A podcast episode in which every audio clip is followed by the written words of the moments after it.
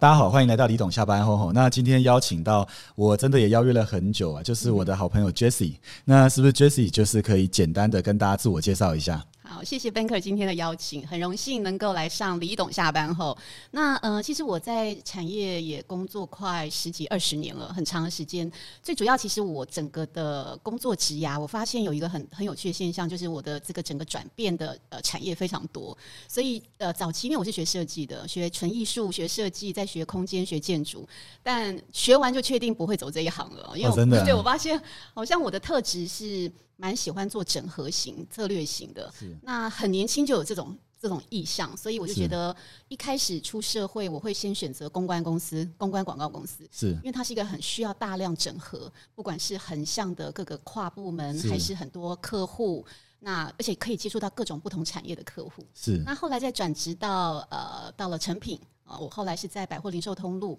那在那里是在做品牌呃集团的品牌公关的主管。那当时其实成品也刚好进入到一个要准备西进，哦所以当时也去了很多海外，不管是苏州啊、上海。呃，香港、深圳那时候快速的展店，所以品牌公关有很大的责任，是一方面也是学呃去看项目，能够扩张品牌的这个呃呃多元发展，那一方面也是在做内部很多事业体的是整合。是那之后又再转到联合报啊、呃媒体，媒体最主要是因为成品它是一个非常重视实体的通路。那当时刚好遇到了这个智慧手机 smartphone 的这个是崛起，崛起。对，所以我很希望可以投入到数位领域。 OK，啊那联合报在那个时候，他们也警觉到，因为老传统媒转做数体位转型要做数位转型，所以他们投入蛮多的资源在做研发，在做测试。是那我我就觉得非常珍贵，有这样宝贵的经验，所以在联合报做了非常多数位内容的测试，啊，拍了很多戏剧，拍了很多影视内容，是但是同时也在测试怎么样能够把用户导向数位，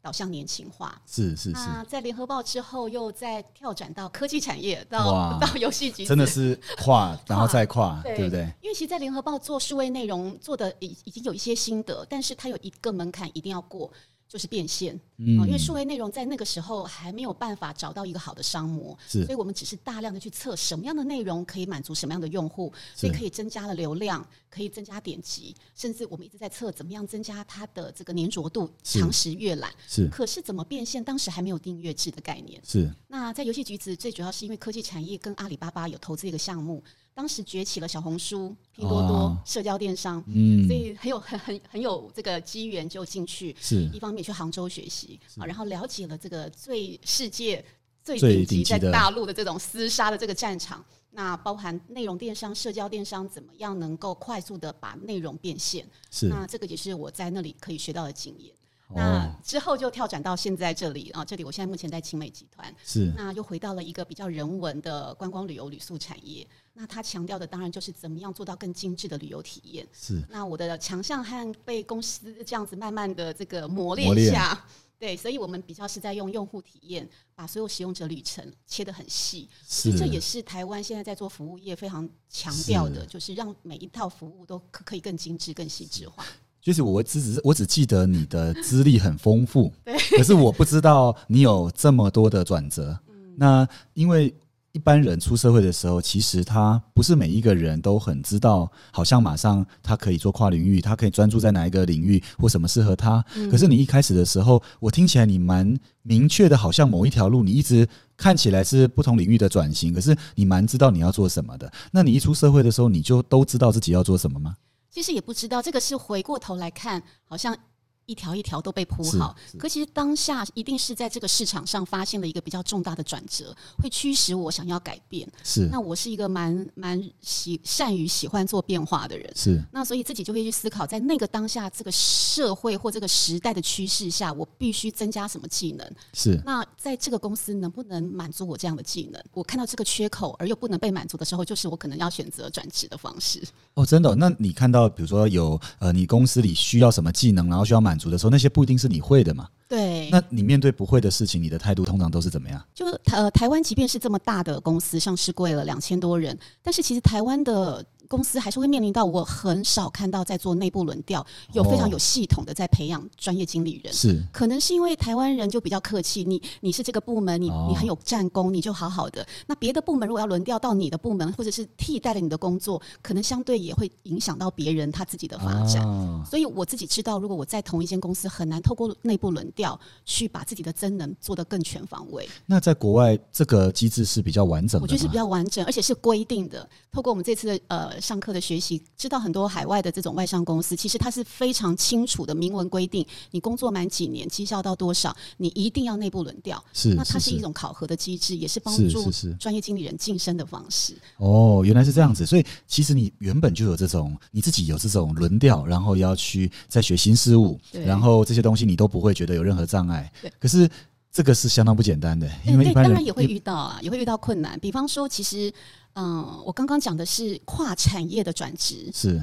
就算是我不只是跨产业，我也给自己一个要求跟功课，就是我每换一个工作或跨产业的时候，我待的部门我一定要换。哦，也就是说，如果我今天在成品是担任品牌公关，我跳转到联合报的时候，我一定不要做品牌公关，我是是我可能是就会去争取我要做业务。哦，那真的，所以我不止跨产业，我还跨部门。部门对，那这样的历练哦也是帮助我去思考自己在未来在看整个布局的时候，是不是可以更全面。比较宏观一点，对不对？那当然，大家会讲说，哇，那你这样跳转，别人为什么要录用你？录用因为你你你没有这个产业的能力。那我常常就是开玩笑说，的确我在跟老板们聊的时候，在面谈的时候，我都会说，这块专业你已经很熟了，不需要我。可是我可以哦提供我前一个产业带过来的刺激，去帮助公司去做。嗯哦，诶，那这个意思就是这里有一个小秘诀了，就是你的小秘诀一个 tip，就是说。你虽然没有你在跨的时候没有那个领域的经验，就像有些人要选择换工作的时候，他没有那个领域的经验，对，所以一个蛮好的利基是，因为以前的经验不是最直接跟这个有关的，但是它会带来的反向的就是刺激嘛。对，所以这个就是一个人，如果你要换工作、要面试的时候，可能可以善用的基础，对。对不对哦也？就是说，一个团体里，我希望当那个一职者。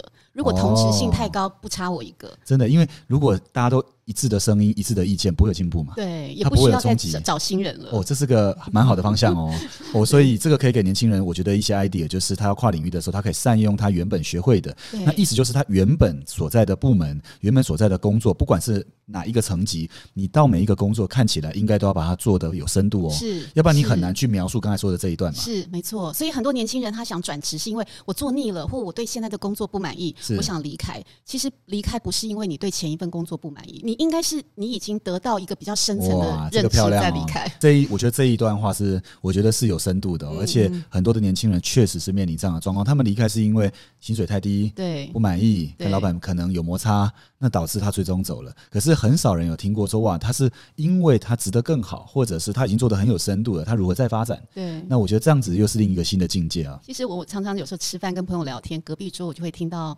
这些年轻人在抱怨，是啊抱怨主管、抱怨公 司、抱怨制度都很多。是那我听了我也认同这些问题，有但这个问题存在的，对，但是我心里就在想，这些年轻人如果把抱怨的时间拿来，你有没有去改变过你的公司？你有没有是去提出你的建议？是那我想，可能年轻人会反驳说：“有啊，讲啦，公司就是不改啊，就是没办法。”那我就会在心里想：那你有没有机会离开？有的时候，你又在这个公司里，是因为你可能离不开。为什么离不开？你的能力还没有匹配外面的需求。哦，所以因为它有两个层面呢，对，有一两个个是层面看起来是在抱怨，对，然后另或者是他觉得真的有不好，也确实不好。但是反过来说，如果真的你要离开的时候，就是你你可能不一定这么有勇气去面对你对真正不会的事情。对。哇，那这个就是两面是需要去思考的事情是，哦，所以对吧如？果今天一个年轻人要抱怨一间公司，我常常会提醒他，你用两个维度，一个是你有没有办法去改变它，在自己的公司里一点小小的改变都好。如果你是真的改变了，你就会帮助很多其他的同事，而且他更能被看见，对。是是因为你是，看到问题了，而且你是是是改变了，而不要只是抱怨。是第二个是，那你就转身离开，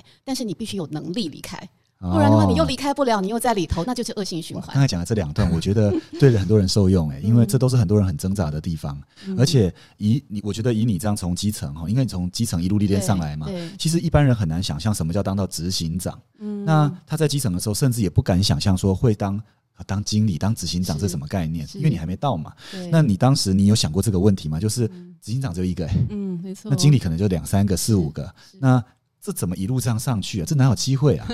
你的想法是啊、什其么？实我觉得当主管都不是自己置业，说我一辈子最终目标就当主管，其实都是一点一点累积，可能被公司看到，被自己自己的主管看到。但我是我自己常常呃用比较浪漫的讲法，我觉得创业者，尤其李董也是创业家，是我觉得创业者本身有一种使命，他是竭尽所能的，穷极一生的想追求自己某一个理想，是那那个信念是非啊常强烈的人，是很容易就当创业者。是那专业经理人在他的旁边，我觉得蛮像是竭尽所能的辅佐他完成他的梦想。是所以这两个的搭配，我觉得很重要。那从年轻的时候，即便只是基层，那他可能也不一定是主管，我我可能也是从呃就是职专业职开始做起。是但一路一路，你就是在辅佐你的主管，辅佐主管，慢慢慢慢的，自然你就会辅佐到最后的创业家了。那哦，我还蛮喜，还蛮喜欢乐于辅佐别人，看他们成功的。真的、哦对。不过 j e s s 我有一点我蛮好奇的，哦就是因为听起来你是蛮能扮演一个宰相或老二哲学的这样的角色的，嗯可是很多时候你是要独立决断的哦。嗯，因为你虽然看起来是在辅佐别人，可是很多事你要独立决策，嗯又要有独当一面的。可是这两个不会冲突吗？也的确会。而且说实在的，其实蛮多，我觉得在你刚讲老二哲学哈，就是辅佐创业家、辅佐老板的这个专业经理人，有时候我们大家一起聊天就会有人说：“好了啦，我们不要再辅佐他 们了，我们应该自己也有能力创业了。”是是是或者是说啊，我想要自由了，呃，我不想再听命于老板了，我要自己出来创业，我要是争取是是自由。其实我觉得常常会在自由这边有一点错误的解读。不晓得李董，如果你是创业者，你怎么看待自由？我觉得好像越是创业家越不自由。对，我觉得这个也蛮一体两面的，嗯因为自由可能说时间，有人说时间是你的就自由了，对可是其实创业者的时间，如果要把所有的范畴作为框架的时候，那个时间是在事业体的范围内被这个事业体范围框架住的，从这个角度又不自由了。是，对嘛，是对不对？没错。那我觉得真正的自由，可能是要回归到人生里的定义啊。可是这个嗯就讲的就会蛮深的，就是说你人生里你可能比较追寻的是什么？是，但是其实每一，我认为每一个工作者，或者是也，我觉得只要是你从开始会独立思考开始，可能就要思考，呃，你可能最终你想要成为一个什么样的人，没错，然后你想过什么样的生没活，错，那你就会自然而然对时间、对价值，然后对你的生活形态就会有一个定义，就从这来了，没错，没错，应该是这样子嘛，对不对是，？所以我自己也呼应你的话，我觉得自由对我来讲是一个你有选择的能力，嗯，或者你有离开的能力。哦，对，如果我今天在一间公司里，我可以随时离开，并不是我任性，是我自信知道我离开了，我可能会有更好的选择。哦可，大部分的人认为的自由，只是我不想被别人管，对它，是很表象的。对是，哦，所以这里应该有个重点，跟离不离开没关，可能就是你拥有人生的选择权。对，你要对知道，你是拥有选择权的，对那这个选择权当然就从很扎实的每一层的能力来培养起。对那最终你自然而然，不论你有离开或没离开，你都是有选择性的。对，那这样，我觉得它就会产生真正的自由感。所以我用具体的行动来，常常会检视我自己，就对我自己有很严格的要求，就是呃，我们每一个人有，我也可以分享，就是大家可以去练习。你每一年通常到做绩效考核嘛，在公司内部，你也回头把自己的履历每一年更新。每每一年更新的时候，你会复盘你所有过去的累积的能力跟经验。是你如果今年有更好的成绩，你应该是就会把前面的踢掉，因为你履历不可能越写越像一本书，所以在有限的篇幅里，你会随时复盘你自己过去累积的实力，跟你又加深你更多新的功能的能力的时候，诶，是不是可以越来越保有你这个履历的价值？是是那所以，我每一年都会更新我履历，可是我并不是为了要赶快拿了履历去找工作，其实就是复盘自己的实力。你在检查自己了，呃对你，在检查自己了对，然后让自己可以知道自己今年又进步了些什没么。错。这是个好想法哦而。且那个比你知道比内部绩效考核有一有用，你知道为什么吗？怎么因说为内部绩效考核，你就是老板打你的成绩。嗯有的时候，当你们已经很有默契，也很有共识，他也很依赖你，是你们已经形成一个很好的体质的时候，其实那个成绩没有太重要，甚至他也不会给你打太低，因为他也他认是。可你了嘛？对他事认情可都信任你了，对，而且他也不希望你离开，所以他没有必要在这上面做文章。嗯可是你就看不到真实的分数，哦，但是你的履历，如果你每年更新，你就丢到市场上，不管基层同事，你们就去丢一零四，高阶就去丢 Hunter，你去看看市场有没有反应。是市场有没有反应，就代表你现在在市场上还有没有被需要。是那个也不代表你一定要离开。是那可是那个就是让你知道你在市场上是有被选择权，还是选择别人的权利。是对是，大概我有觉这得样我测我试我觉得这些就是说都是在检查自己。对，那我觉得得源头是来自于对自己有些期许。对对，那我觉得只要对自己有期许，他都可以用很多种的维度去检查自己是否是自己认可的样子，对而呃不用由别人来定义了。对对嘛？没所以错 我觉得你刚才讲这段，就是让我真的觉得这几十年走来是蛮有感的，而且是很扎实的。嗯那我也好奇一件事，因为你早期是学设计跟美学的嘛，对，那我也知道你喜应该是你也是个很喜欢旅游的人，对不对？是是吗？？对，还不那错。还我想蛮问一件事情，是跟本来今天我写给你的主题都没关嗯的，因为我们那个什么，我好奇一件事，就是说你对于旅游这件事，因为其实年，我觉得台湾的年轻人都喜欢旅游，可是真正旅游，就你的体验里，吼，你觉得对年轻人在二十到四十岁这段期间，在摸索的期间，对他们的帮助会是什么？哦，我觉得其实旅游哦，很多人他热爱旅游，也有人不喜欢旅行。我也遇到哦有人非不喜欢旅行对，也有哦人不喜欢旅真行。的 really？对我这两个我其实都蛮有兴趣去研究。 OK，不喜欢旅行的人是他不喜欢面对未知，嗯，所以他喜欢走同一条路，回一样的家，呃，看他的电视，吃他的零食。哦他喜欢一种安全感。那比较喜欢旅游的人，说实在，他是一个比较探探索型的人。那是是这种是人格特质，当然他是透过旅行不断去找到再发现新的事情对，发现新的事情。那所以，如果刚刚回到为什么喜欢旅行，我觉得应该就是在探索未知。对，那这个探索未知是一个很好去刺激自己有没有在有限的资源和限制框架下，我们常讲说，